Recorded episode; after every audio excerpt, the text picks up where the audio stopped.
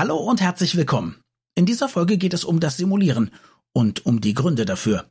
Manche Menschen möchten vielleicht nur zu Hause bleiben, statt zur Arbeit zu gehen, wobei das in diesen Corona-Zeiten wirklich absurd erscheint. Aber manche Leute simulieren sogar Krankheiten, um sich eine Operation zu erschleichen. Was da wohl dahinter steckt. Viel Spaß! Das Gehirn und der Finger. Was in unseren Köpfen und Körpern so vor sich geht. Ein Podcast mit Dr. Magnus Heyer und Daniel Finger. Magnus, ich fühle mich fast wie in einem soziologischen Seminar, wo man die Lektüre von Baudrillard vor sich hat, denn der hat sich auch sehr viel mit Simulation beschäftigt. Wir wollen heute über das Simulieren, die Simulanten, die Gründe dafür und die Menschen, die es eventuell aufdecken, sprechen. Wie viele Simulanten sieht man als Neurologe? Man sieht sie gelegentlich, aber eher wenig. Ich habe einmal ein Erlebnis gehabt, da war jemand sehr lange krank gemeldet mit durchaus verschiedenen Krankheiten, mal sechs Wochen, dann war derjenige eine Woche da, dann fehlte er wieder mit einer anderen Krankheit vier oder fünf Wochen. Und dann gab es also eine Vertretung und das war damals alles noch äh, nicht so nach der Datenschutzgrundverordnung, die wir heute haben. Das heißt, die Vertretung hat einfach seinen Account am PC, ich glaube auch noch den einen PC benutzt. Damals war ja auch alles nicht so vernetzt. Und dann lockte der sich also ein und öffnete den Browser und musste feststellen, dass die letzte Seite, die derjenige, den er nun vertreten hat, eine war, die er besucht hatte, eine war, wo man Krankheitssymptome googeln konnte, die ganz schwer von Ärzten zu enttarnen sind, um sich möglichst lang krankschreiben zu lassen. Also diese Seiten gibt es heute auch noch. Ich werde sie jetzt nicht nennen, aber da heißt es dann, die und die Symptome deuten auf das und das hin, kann man ganz schwer widerlegen, gibt eine Krankschreibung von mindestens vier Wochen, manchmal sogar sechs. Und danach könnte man das nochmal haben. So und so oft ist ein Rückfall glaubwürdig und so weiter und so fort. Hast du von diesen Dingern schon mal gehört? Nein, aber sie sind natürlich plausibel. Aber die Leute machen dann trotzdem auch Fehler. Wenn du solche Sachen demonstrieren willst, in der Regel werden sie dann mit viel zu viel Nachdruck präsentiert. In der Regel werde ich dann so drauf gestoßen, dass ich es gar nicht übersehen kann. Okay, also die und Leute sind schlechte Schauspieler. Die Leute sind einfach schlechte Schauspieler und und ehrlich gesagt ein paar Sachen, also wir sind auch nicht völlig hilflos. Also ein beliebtes, ein beliebtes, ja in der Tat, ein beliebtes Symptom in der Neurologie ist, dass die Leute sagen, sie können nicht mehr riechen. Sie können plötzlich nicht mehr riechen oder sie können schon länger nicht mehr riechen. Mhm. Das kann dann für viele Symptome stehen, für viele Krankheiten vielmehr stehen, dieses Symptom. Aber wir haben schlicht und einfach ein paar Tricks, um festzustellen, ob das wirklich stimmt oder nicht. Die sage ich jetzt aber nicht, aber Riechen funktioniert in der Regel nicht. Okay, das ist schade, dass du die nicht sagst, aber dann sag uns wenigstens, für welche Krankheiten könnte das denn stehen, dass das auch so ein attraktives Symptom ist? Naja, erstmal ist es ein diffuses Symptom, ein schlecht zu widerlegendes, scheinbar schlecht zu widerlegendes Symptom, weil ich ja einfach nur testen kann, ob du riechen kannst, indem ich hier was hinhalte und ich dich frage, wonach es riecht. Ich kann es ja nicht objektivieren, das macht es erstmal reizvoll. Und ein Riechverlust zum Beispiel, ein, ein langsamer oder plötzlicher Riechverlust, kann für viele Krankheiten stehen, unter anderem für Morbus Parkinson. Erstaunlicherweise ist das tatsächlich ein mögliches Frühsymptom oder auch für Morbus Alzheimer. Wobei man aber jetzt, bevor die Leute beunruhigt sind, ausdrücklich betonen muss, viel häufiger als also als erstes Symptom bei diesen Krankheiten, ist Riechen ein Riechverlust aus sich selber heraus. Also ohne eine Ursache, die wir verstehen würden und ohne eine Ursache, die zu irgendeiner anderen Krankheit führt. Also Fünf Prozent habe ich gelesen, es gibt auch andere Zahlen, aller Leute können nicht richtig riechen und damit eben auch nicht richtig schmecken. Das ist dann aber keine Krankheit, sondern eben einfach ein Ausfall, den wir nicht verstehen. Gut, dass du es auch gesagt hast, denn im Moment denken ja natürlich auch viele Leute bei Geruchsverlust, okay, es könnte Corona sein. Stimmt auch, könnte es sein, aber offensichtlich gibt es eben noch viele andere Möglichkeiten. Ja, das ist ja richtig mit Corona. Und das ist ja tatsächlich ein erstaunliches und häufiges Frühsymptom, also ein Frühsymptom so um die je nach Untersuchung 30, 40 oder so Prozent. Aber man muss eben wissen, A, nicht jeder, der Corona hat, hat einen Geruchsverlust und B, mhm. nicht jeder, der einen Geruchsverlust hat, kriegt Corona oder Parkinson oder Alzheimer. Die allermeisten haben ihn einfach so. Warum auch immer. Gut zu wissen. Also, Geruchsverlust wird gerne beim Neurologen oder dann auch beim Allgemeinarzt vorgetäuscht? Na, ich bin ja Neurologe, also ich kenne es nur okay. beim Neurologen, weil ich Neurologe bin. Ja gut, aber du hast zum Beispiel auch mal in der Klinik gearbeitet. Könnte ja auch sein, dass da viele Leute reinkommen, die sowas erzählen. Also ich weiß zum Beispiel, es gab da ganz gute Tipps für eine Sehenscheidenentzündung, weil man ja auch sehr viel am Bildschirm arbeitet. Mhm. Was man dann sagen muss, wo es weh tut, das scheint also relativ leicht zu simulieren zu sein. dann erinnere ich mich an den großartigen Film, natürlich nur eine Komödie, Ferris macht blau. Der Junge, der gerne die Schule schwänzt, er sagt, klamme Hände wären ein super Symptom. Klamme Hände? Klamme Hände, ja. Klamme Hände, klamme. wofür sollen die denn stehen? Gar nichts. Ist ein diffuses Symptom, so dass die Eltern dann sagen, oh, du hast klamme Hände, wir lassen dich mal zu Hause. Gibt es denn Dinge, auf die man als Arzt wirklich nicht kommen kann, wo du einfach sagst, ja, da muss ich demjenigen glauben? Naja, was soll ich machen, wenn jemand eine Schmerzsymptomatik angibt? Was soll ich machen, wenn jemand von starken Kopfschmerzen spricht, von Übelkeit mhm. spricht? Was soll ich machen, wenn jemand von Rückenschmerzen spricht? Ich kann Rückenschmerzen überhaupt nicht objektivieren. Ich kann natürlich, sollte ich nicht, wäre ein Kunstfehler, aber ich kann natürlich bei Rückenschmerzen die Wirbelsäule mit CT, Kernspinnen, mit was auch immer untersuchen. Und ja. dann sehe ich möglicherweise Bandscheibenvorfälle oder ich sehe knöcherne Veränderungen oder so. Mhm. Nur die haben nichts mit Schmerzen zu tun. Also du kannst eine erheblich veränderte Wirbelsäule haben, also sowohl die Knochen als auch die Weichteile, Bandscheiben oder so, und überhaupt keine Schmerzen. Und du kannst umgekehrt eine fantastische Wirbelsäule haben wie aus dem Anatomielehrbuch und trotzdem sehr starke Schmerzen aus dem Rückenbereich. Es gibt da keine eindeutig okay. beweisende Korrelation. Und insofern, wenn du Schmerz sagst, bin ich größtenteils hilflos. Verstehe. Wie ist es denn mit, sagen wir mal, offensichtlichen Anfragen für eine Krankschreibung? Also ich gehe davon aus, dass ja nicht alle Leute immer die kriminelle Energie aufbringen, dann irgendwie schlecht, dilettantisch eine Krankheit vorzuspielen, sondern manche gehen ja auch einfach hin und sagen, ja, mir geht's nicht so gut und ich fühle mich auch so ein bisschen überarbeitet. Das kommt ja sicherlich auch öfters vor. Ja, das kommt öfters vor und damit geht man in der Regel natürlich zum Hausarzt. Mhm. Und wenn man das häufiger macht, dann weiß man auch genau, zu welchem Hausarzt man gehen muss. Zynisch gesagt gibt es für, es gibt ja für alles Fachärzte, es gibt auch Fachärzte für die billigen Krankenscheine, für die Krankenscheine, wo man unter Umständen Arzt gar nicht groß sehen muss. Und die gibt's überall. In Kastrop gab es einen Arzt, dessen Name für genau diese billigen Krankenscheine stand. Der hatte auch viele Patienten, einfach weil man dorthin ging. Dann bekam man eben den Krankenschein von Dr. B. Da muss man auch nicht viel sagen, da muss man auch nicht simulieren, das ist einfach so. Das ist ein Missbrauch des Sozialsystems, aber dem kann man nichts entgegensetzen. Und man muss dem auch keinen Fuffi in die Hand drücken, sondern der freut sich, weil er ja äh, bei der Kasse irgendeine Behandlung abrechnet. Nach meinem Verständnis ist das so, ja. Es ja. gibt diese, es gibt diese Leute, es gibt also die allermeisten machen es nicht. Ja klar. Aber es gibt sie, man kann da hingehen, man kriegt einen Krankenschein und gut ist. Ist mhm. natürlich überhaupt nicht gut, aber es ist auch rücksichtslos gegenüber Kollegen. Also ich kann mich erinnern, dass wir in der Uniklinik ganz selten krank waren. Weil wir einfach wussten, wenn wir krank sind, dann muss mein Kollege meine 30 Patienten mitbetreuen. Das findet der Kollege akzeptabel, wenn ich wirklich was habe, aber das nimmt er mir schwer übel, wenn ich nichts habe. Und man kriegt ja sehr schnell dann den Ruf, dass man so ein Krankenscheinkünstler ist.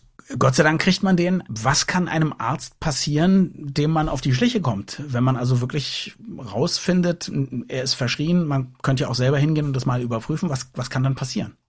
Wenn er formale Dinge einhält, nichts. Nichts. Es passiert ihm einfach nichts. Nö, also nach meinem Wissen nichts. Das macht die Sache ja so attraktiv. Es passiert mir nichts. Ich äh, habe treue Patienten und Punkt. Wow. Es gibt da auch keine standesrechtlichen Maßnahmen oder? Standesrecht ist sowieso ein recht zahnloser Tiger. Also nach meinem Wissen passiert hier nichts. Es geht mhm. hier, hier geht's nur um Krankschreibung, wohlgemerkt. Okay. Wenn es um andere Dinge geht, wie zum Beispiel Rentenbegehren, dann wird's ein bisschen anders. Da geht es ja nicht um ein paar Tage oder ein paar Wochen krank sein.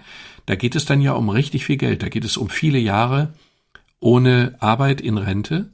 Und da gab es tatsächlich im östlichen Ruhrgebiet einen Fall, von dem ich noch nicht weiß, ob der abgeschlossen ist, juristisch abgeschlossen. Okay. Aber es gab mehrere Ärzte, die ganz professionell Patienten, die man ihnen zugeschleust hatte, mit einem Gutachten in die Rente geschickt haben.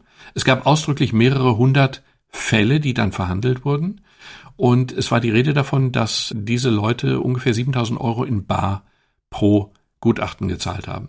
Also richtige, richtige Bestechung, richtiger Betrug des Sozialsystems. Richtiger Betrug des Sozialsystems und da ging es ja um richtig viel Geld und damit meine ich nicht die 7000 Euro in Bar, hm. vermutlich unversteuert, haha, sondern damit meine ich eben ausdrücklich die Rentenzahlungen, die Klar. einfach erschlichen wurden und die ja in die Hunderttausende gehen können bestimmt. Die in die Hunderttausende oder Millionen gehen hm. und das war ganz bestimmt kein Einzelfall. Ich glaube, dass diese Sachen häufig unentdeckt bleiben und das macht die Sache dann noch schlimmer. Und jetzt ist jemand diesem Menschen oder diesen Menschen auf die Schliche gekommen oder diesen Ärzten zumindest, denn sonst könntest du ja nicht drüber sprechen. Korrekt.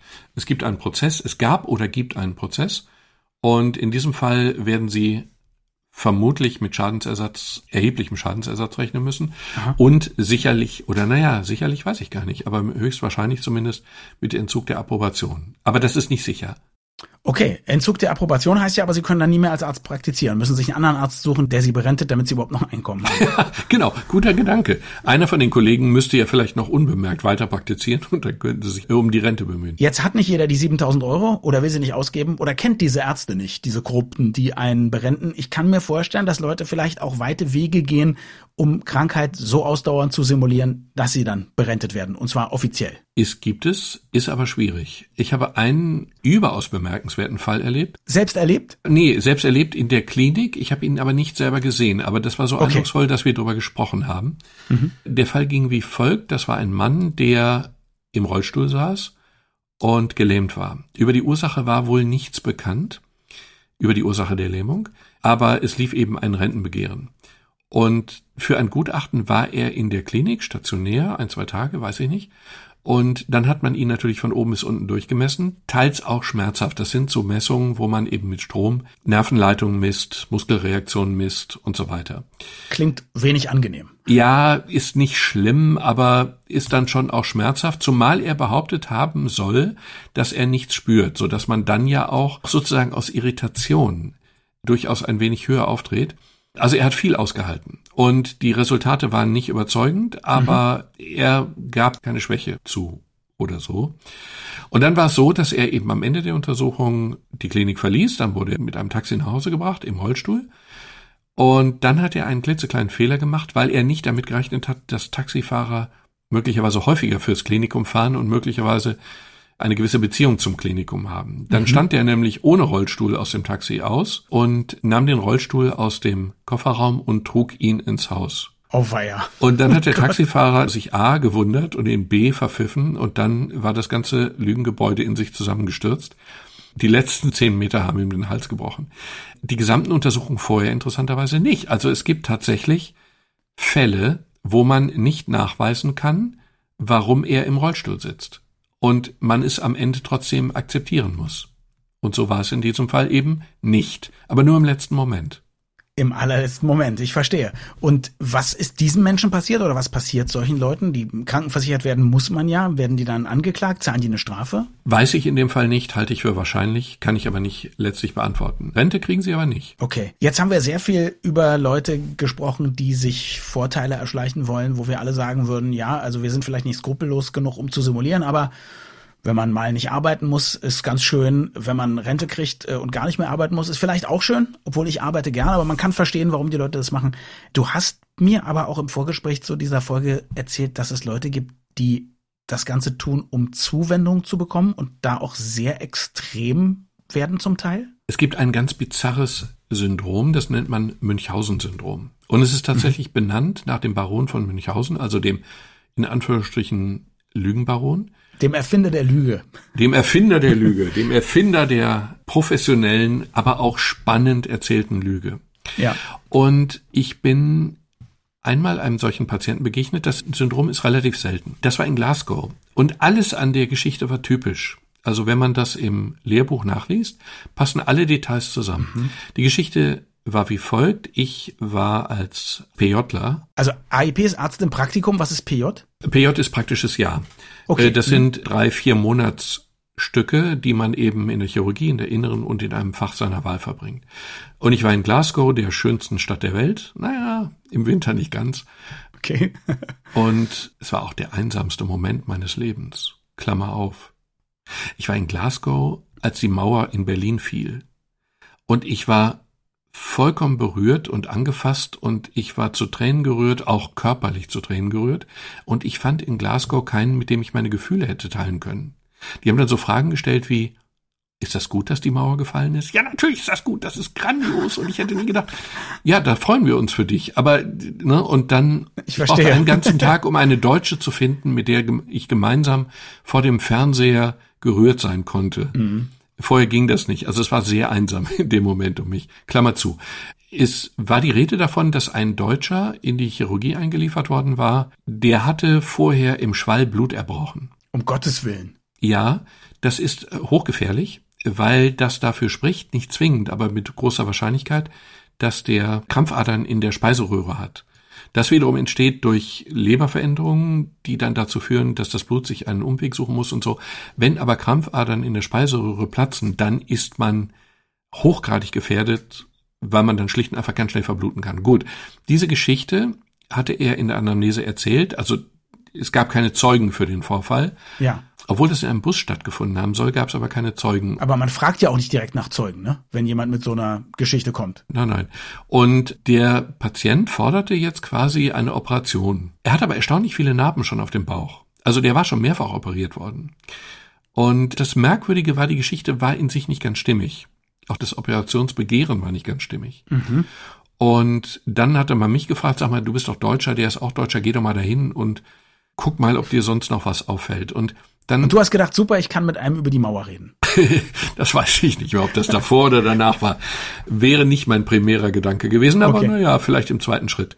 Und dann war es aber so, dass einer von den Ärzten meinte, das ist komisch, weil wir hatten in London, also wir hier waren jetzt in Glasgow, wir hatten in mhm. London auch einen Patienten, der kam auch aus Deutschland und der hatte auch Blut im Schwall erbrochen und der wollte auch irgendwie operiert werden. Und dann ist der da als erster hinmarschiert und hat gesagt, sagen Sie mal, ich kenne Sie doch, ich habe Sie doch in London gesehen. Und dann ist der Patient aufgestanden, hat seine Sachen gepackt und ist gegangen. Wow. Das heißt, der hat tatsächlich diese Geschichte, vermutlich, muss man sagen, es wurde ja nicht abschließend geklärt, aber der hat vermutlich diese Geschichte erfunden und war mit dieser Geschichte quasi über Land getingelt. Und was völlig absurd klingt, erklärt sich ein bisschen dadurch, das sind einfach Menschen mit einer, also er versucht ja nicht Leute zu verkohlen, bewusst, sondern mhm.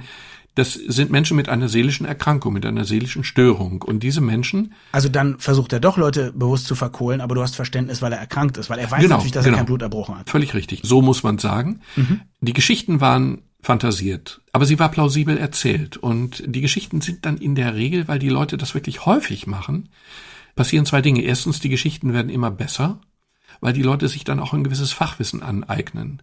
Mhm. Die Darstellungstechnik wird auch immer besser, weil die Leute sich diese Patienten, sag ich mal, weil sie ja eben doch Patienten sind, auch wenn auch nicht mit dieser Geschichte, weil die sich zunehmend in die Klinikroutinen einarbeiten. Das heißt, die kommen immer im Notdienst, weil im Notdienst hat man weniger Zeit. Im Notdienst ist alles ein bisschen schneller. Im Notdienst wird man, ist die Wahrscheinlichkeit aufgenommen zu werden, die Chance aufgenommen zu werden eben einfach größer.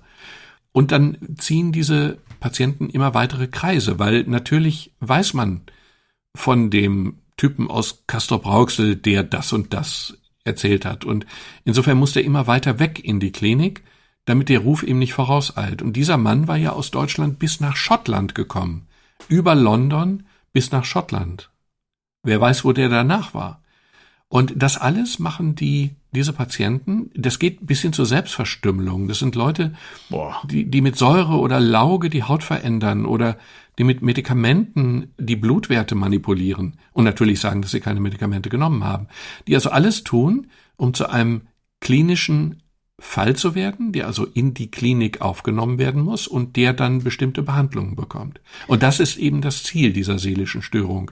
Zuwendung, Aufmerksamkeit, Geborgenheit, Behandlung. Und wenn du sagst, dieser Mensch hatte schon viele Narben, heißt es, dass er das schon sehr oft erfolgreich probiert hat und dann aber auch gleich eine Operation bekommt. Ich meine, ist denn die Operation für diese Leute an sich auch schon etwas, was sie gut finden oder geht es eher um das davor und danach? Es geht wahrscheinlich um beides. Es geht tatsächlich auch um die Behandlungen, die von Patienten mit diesem Syndrom mit erstaunlicher Geduld, Gefasstheit ertragen werden. Also normalerweise sind Patienten nicht glücklich, wenn sie einen Herzkatheter bekommen. Das akzeptiert man, wenn man ihn braucht, den Herzkatheter, wenn man glaubt, dass man ihn braucht. Aber man ist doch sehr erleichtert, wenn man ihn nicht bekommt. Man ist sehr erleichtert, wenn man nicht operiert werden muss. Man ist sehr erleichtert, wenn invasive Dinge einfach nicht stattfinden. Und hier ist es eigentlich anders. Hier, diese Leute sind, wie gesagt, erstaunlich geduldig, erstaunlich, ja, sie sind nicht erleichtert, wenn Dinge nicht stattfinden. Kann man diesen Menschen irgendwie helfen? Also zunächst mal war es überhaupt gut, dass der Kollege ihn wiedererkannt hat oder geht es den Leuten eigentlich besser, auch wenn sie die zwanzigste unnötige Operation haben? äh, tun die sich dann unter Umständen was an, wenn sie keine Betreuung mehr kriegen im, im System? Hätte man ja. einen Psychologen dazuziehen sollen? Davor hat man natürlich Angst. Man möchte solchen Leuten natürlich nicht ins Gesicht sagen, das ist doch alles simuliert, ich glaube Ihnen kein Wort und wie kommen Sie uns denn?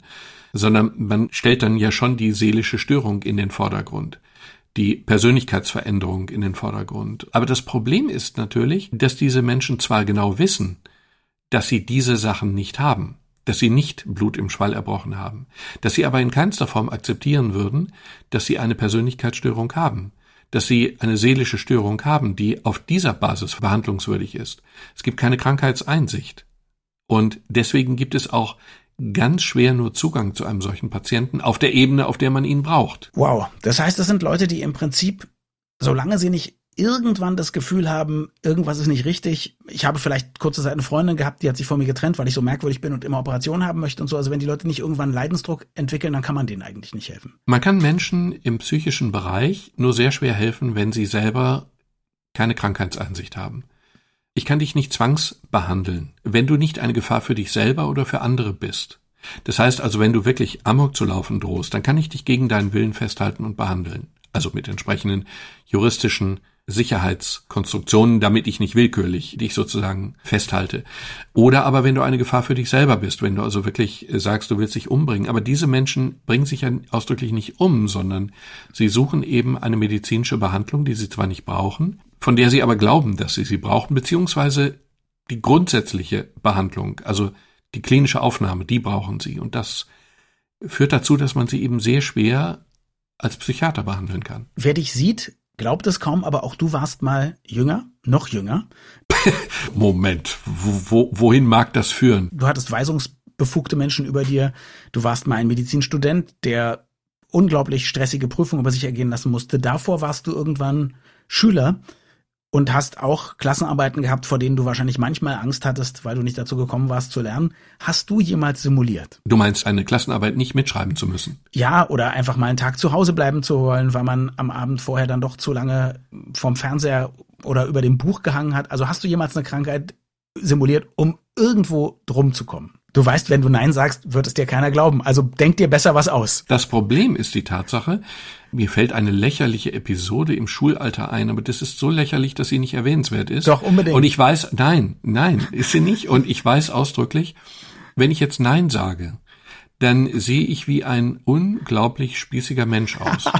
Nichtsdestotrotz ist es aber einfach so. Ich kann mich nicht erinnern, Krankheiten simuliert zu haben, um eine Prüfung nicht mitmachen zu wollen oder so oder ähnlich. Also dann kann ich dir eine Anekdote von mir erzählen. Ich weiß nicht, ob deine vergleichbar lächerlich in Anführungszeichen ist. Kannst du ja hinterher sagen. Ich habe als Kind wahnsinnig viel ferngesehen und ich habe einen Film gesehen, wo einer geschwänzt hat, indem der ein Fieberthermometer in eine Tasse heißen Tee getan hat und dann zeigte das eine Temperatur an und er musste nicht zur Schule. Und das ist gar nicht so sehr dass, der Fall, dass ich nicht zur Schule gehen wollte. Ich wollte aber diese Methode ausprobieren. Ich fand das total klasse, äh, clever, wie der die Eltern reingelegt hatte. Und ich habe dann genau das gemacht mit dem blöden Fehler, dass ich eben nie, nie sonst einen heißen Tee wollte. Das heißt, als ich erst einen heißen Tee bestellt habe und dann gesagt habe, oh, ich fühle mich ein bisschen fiebrig, ich hätte gern Fieberthermometer, hat meine Mutter natürlich sofort mich durchschaut und hat auch gesagt, sag mal, kann das zufälligerweise sein, dass dieses Fieberthermometer mal in dem Tee war und so. Und dann habe ich, weil ich, weil ich kein Lügner bin und kein schlechter Mensch, habe ich gleich gesagt, ja, äh, ich wollte es ausprobieren. Und es hat also nicht geklappt, was wahrscheinlich besser so war. Was aber genau der typische Simulantenfehler ist. Du willst ja, nein, aber der, der Tee hat ja nur nicht eine Temperatur von 38,5 oder 39,5, sondern von 55 oder so Grad. Und wenn das Fieberthermometer, das hat, ich meine mich zu erinnern, als ich wegen einer Blinddarmoperation, Appendektomie, wie wir Fachleute zu sagen Natürlich, pflegen, ja. im Krankenhaus war, als relativ kleiner Junge, hat mein Nachbar, Zimmernachbar, glaube ich, genau das gemacht. Er hat das Fieberthermometer in Kaffee, Tee oder sonst was gehalten. Mhm. Karo, Kaba, Kaffee. Und natürlich sprang das dann bis an die Grenze des Messbaren und war kaputt. Weil dafür ist das Thermometer nicht vorgesehen. Und natürlich war die Krankenschwester nicht so doof, nicht sofort zu wissen, warum der so hohes Fieber hatte und gleichzeitig so unglaublich gesund aussah. Man muss, wenn man simuliert, fein dosieren. Da muss ich sagen, ich habe fein dosiert. Ich habe das Fieberthermometer nur kurz reingehalten, habe immer Okay. die Temperatur gecheckt. Die Temperatur war total glaubwürdig. Nur, dass ich überhaupt einen heißen Tee wollte und dann ein Thermometer, das war absolut unglaubwürdig. Ich entschuldige mich in aller Form. Natürlich habe ich dich unterschätzt. Ein Bekannter von mir hat bei der Musterung versucht, Blut im Urin zu haben. Das ist auch kein Problem. Du nimmst eine kleine Lanzette mit und dann lässt du einen Blutstropfen in das Urinröhrchen tropfen. Das ist ja zunächst mal plausibel. Das Problem ist einfach, wenn man das dann hochrechnet, dann würdest du so viel Blut verlieren. Ist, ein Blutstropfen ist einfach viel zu viel zu viel. Es darf nur ein Bruchteil davon sein, damit es glaubwürdig ist. Du hast mir gesagt, du möchtest noch über zwei Menschen sprechen. Das eine ist ein, eine ausgedachte Figur, Felix Krull, habe ich natürlich von gehört. Das andere ist ein Padre Pio, habe ich nie von gehört. Mit welchem fangen wir an? Ja, natürlich mit Felix Krull. Natürlich. Thomas Mann, die Bekenntnisse des Hochstaplers Felix Krull, finde ich total gut lesbar. Die schönste Szene in dem ganzen Buch ist die Musterung von diesem Felix Krull. Die Musterung ist genial, weil er alles richtig macht, weil er sehr dosiert seine Symptome zeigt, weil er an die Eitelkeit der Ärzte appelliert. Er sagt, Herr Generalarzt, ich bin vollkommen für alle Dienstgrade gesund, vollkommen tauglich. Und der dann natürlich sofort einfällt, das bitteschön überlassen Sie mir. Und dann zuckt er so leicht, aber eben nur leicht. Und dann, was machen Sie denn da? Ja, ich, das habe ich schon länger und der Hausarzt sagt, das ist Migräne. Und dann sagt der Oberstabsarzt, der gar kein Generalarzt ist, so, so, Migräne, sagt der Kollege im Sinne von, ich bin aber ein Oberstabsarzt und ich weiß es besser. Und das ist alles, nein, aber das ist alles so psychologisch so richtig wunderbar beschrieben und wunderbar gemacht, dass er natürlich am Ende durchkommt. Es ist ein Roman, da muss er durchkommen. Aber es zeigt auf charmante Weise, dass man nicht nur die Symptome sehr fein sortieren muss, sondern dass man eben auch sich so ein bisschen auf sein Gegenüber, nämlich auf den Arzt einstellen muss. Diese Geschichte ist total gut zu lesen. Ich empfehle das Buch wirklich. Felix Krull ist sozusagen Thomas Mann Light. Thomas Mann für Einsteiger. Gut lesbar, wirklich spannend, richtig witzig. Gut lesbar, manche Sätze haben nur 80 Wörter und sieben Nebensätze. Dann kommen wir nach dieser Literaturempfehlung zu Padre Pio. Ist das auch eine Figur von Thomas Mann? Padre Pio ist echt. Beziehungsweise, mh, ja, gut. Also Padre Pio jedenfalls, Im Rahmen des Themas unserer dies, diesmaligen Folge echt. ja, Padre Pio ist jetzt ein bisschen problematisch. Und zwar deswegen, weil es ist ein Pater. Er lebte von 1887 bis 1968. Soweit so normal. Aber er ist in Italien über alle Maßen populär. Er ist ein Heiliger, er ist ein offiziell kanonisierter Heiliger und er ist der beliebteste Heilige in Italien. Insofern ist alles, was ich jetzt sage, kritisch zu bemerken oder wahrzunehmen. Es passierte 1918 etwas Erstaunliches. Er bekam Wundmale, nämlich die Wundmale Christi. Das heißt, er hatte plötzlich Wunden in den beiden Handtellern, an den Füßen und an der Seite. Und das sind eben traditionell die Kreuzigungswunden Christi. Und jetzt passierten zwei Dinge. Das eine war, dass die Gläubigen, also er war auch vorher populär, die Verehrung wurde größer, um nicht zu sagen sehr groß, zu Lebzeiten wohlgemerkt, weil man eben die Wundmale als Zeichen Christi verstand, in irgendeiner Form. Gleichzeitig reagierte die katholische Kirche relativ verschnupft, also unterschwellig, man schickte ihm mehrere Ärzte auf den Hals, um zu untersuchen, ob das echt war, wirklich ein Wunder oder vielleicht kein Wunder. Und die Gutachten waren in der Regel eher kritisch bis ganz kritisch. Man unterstellte ihm, dass er sich die Wundmale selber beigebracht hat. Was ja erstaunlich ist, weil die Kirche ja normalerweise total scharf auf jede Reliquie ist. Auch wenn es 18 Finger von Jesus Christus gibt oder 27 vor heute. Aber wenn zu Lebzeiten ein Pater sagt, ich habe Wundmale, dann wird man skeptisch. Ja, man wurde skeptisch. Man konnte ihn ja auch nicht kontrollieren. Das mag ein Problem gewesen sein. Hinzu kam, dass er wohl, wobei ich nicht weiß, ob das jetzt ein Problem für die katholische Kirche dieser Zeit war, dass er wohl tendenziell sehr faschistenfreundlich gedacht und gepredigt hat. Hinzu kam aber auch, dass es nicht nur Gerüchte, sondern Augenzeugenberichte darüber gab, dass er in der örtlichen Apotheke unter dem Ladentisch größere Mengen von Carbolsäure kaufte. Also Säure, die solche Wundmale machen könnte, wenn man sie auf die Handgelenke träufelt. Und dass er gleichzeitig ein Nervengift kaufte, was hochpotent gegen Schmerzen war. Beides unter dem Ladentisch, beides ohne Rezept. Wow. Beides würde natürlich zu diesen Wundmalen passen. Es ist eine Unterstellung, dass die Wundmale durch Carbolsäure hervorgerufen wurden. Aber es ist zumindest eine mögliche Erklärung. Und insofern wurde das Ganze, also man entzog ihm zum Teil auch die Berechtigung, Gottesdienste zu halten und, und, und. Aber am Ende kapitulierte die Kirche vor seiner Popularität und der Papst Johannes Paul II., der ihn zu Lebzeiten kennengelernt hatte und wohl sehr beeindruckt war von diesem Pater, sprach ihn dann 1999 selig und 2002 offiziell heilig. Also seitdem ist Padre Pio ein Heiliger der katholischen Kirche und er darf eben angebetet werden. Und die Gerüchte über die Entstehung der Wundmale ist aber nie verstummt. Wow. Dem ist wenig hinzuzufügen. Außer vielleicht die Frage, du bist ja selbst Katholik.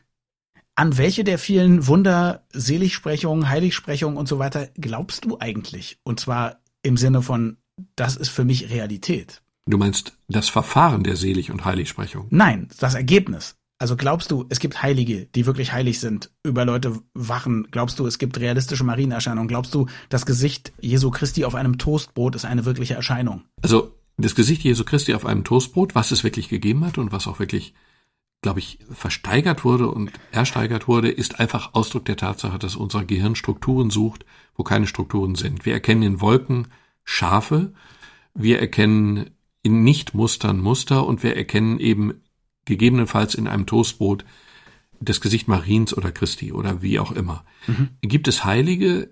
Ich bin ganz sicher, dass es Heilige gibt. Und zwar in dem Sinne, dass es Menschen gibt, gab, die sich zu Lebzeiten wie Heilige verhalten haben. Wenn jemand tatsächlich, ich will keine so theatralischen Beispiele, aber wenn jemand im Konzentrationslager sich für andere opfert, dann ist der Begriff heilig schon ziemlich naheliegend.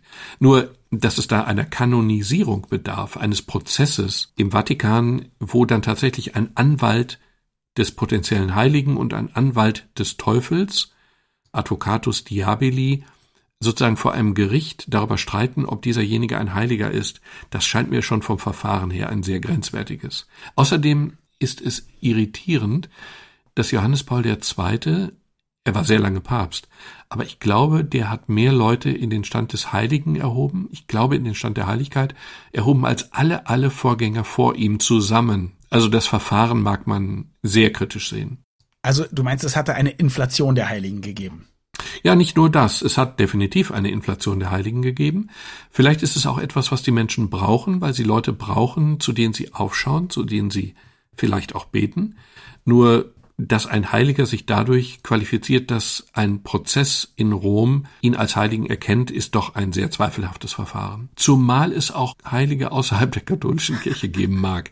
Das kann man ja auch noch mal so hauchzart anmerken. Auf den Heiligen im offiziellen Sinne hat die katholische Kirche ein Monopol. Auf den Heiligen im Sinne einer vorbildlichen Lebensführung ja nun ganz sicher nicht. Gut, das ist auch ein schönes Wort zum Sonntag, oder? Keine Ahnung. Aber die Padre Pio Geschichte ist doch cool, oder? Wo wir bei cool sind. Ich habe gerade noch ein anderes, ziemlich cooles Projekt, bei dem es ums Kochen geht. Es heißt Guck zu. Die Show zum Zugucken und Mitkochen. Das Prinzip ist ganz einfach. Wir kochen ein Gericht. Wir, das sind mein Freund Bernhard Moser, ein toller Koch und der Festivalleiter des Food Festivals Eat Berlin und ich. Wir streamen das Kochen live und jeder, der sich vorher die Zutaten besorgt, kann gerne mit uns mitkochen. Und alle anderen können uns auch nur zuschauen und sich vielleicht darüber freuen, dass wir einen tollen Gast haben, den unvergleichlich lustigen Horst Evers. Mehr Informationen gibt es unter cookzu.de. Das schreibt sich c-o-o-k-z-u.de. Ansonsten gibt es hier am Dienstag wieder ein Corona-Spezial. Bis dann!